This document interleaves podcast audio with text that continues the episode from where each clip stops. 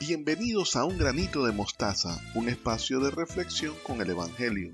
Oye, ¿y a ti qué te dice el Evangelio hoy?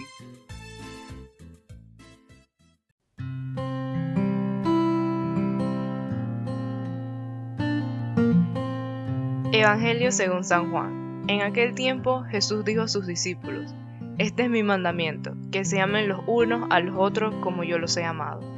Nadie tiene amor más grande a sus amigos que el que da la vida por ellos.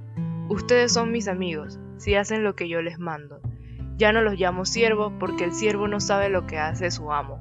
A ustedes los llamo amigos porque les he dado a conocer todo lo que he oído a mi Padre.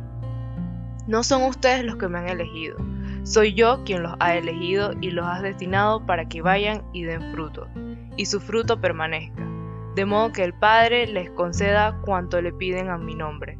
Esto es lo que les mando, que se amen los unos a los otros. Palabra del Señor, gloria a ti Señor Jesús.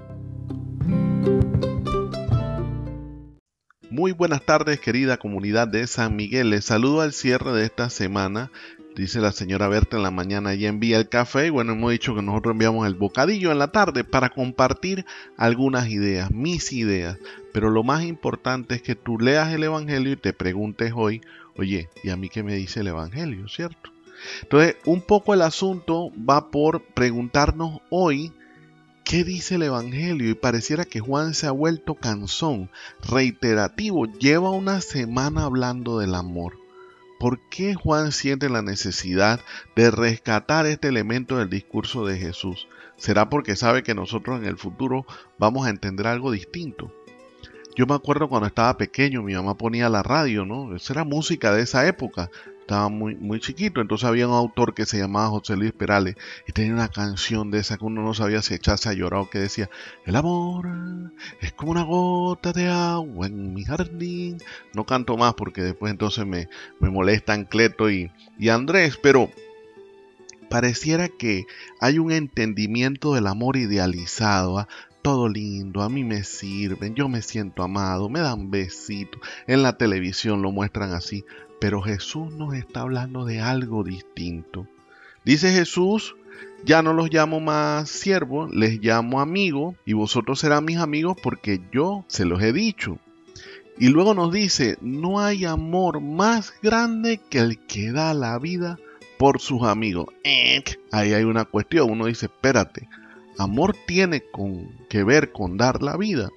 Y por ahí hay un versículo, un texto bíblico que nos dirá, si el grano de trigo no cae en la tierra y muere, queda él solo, pero si muere, da muchos frutos. Juan 12:24. Y entonces ahí hay un tema doloroso. Espérate, cuando hablamos de amor de verdad, si yo me tuviera que medir como se mide hoy la temperatura en amor, entonces me tendría que preguntar, ¿y yo a cuánto he muerto por otros? Por mi familia, por mis hijos, por la iglesia, por Cristo, a cuánto he muerto yo. En este camino tan confuso que decimos, ah, voy a ir a la iglesia, voy a ir al encuentro con el Señor.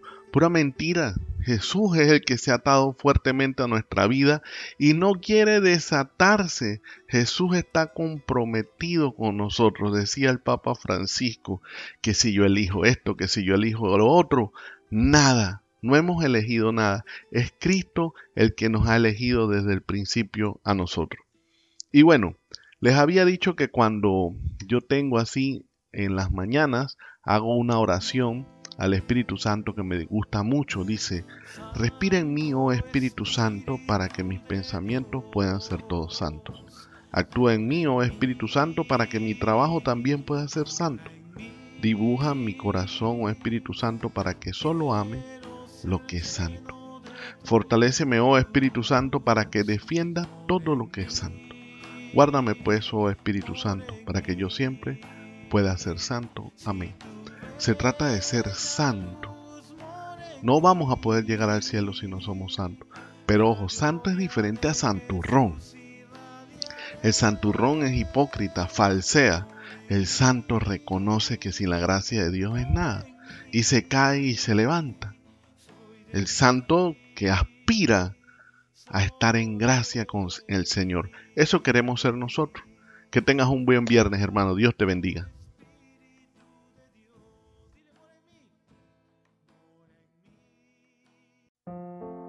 Espero estas reflexiones te puedan servir.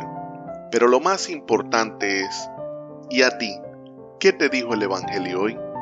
Que la paz de Dios que sobrepasa todo entendimiento esté en nuestros corazones. Dios les bendiga.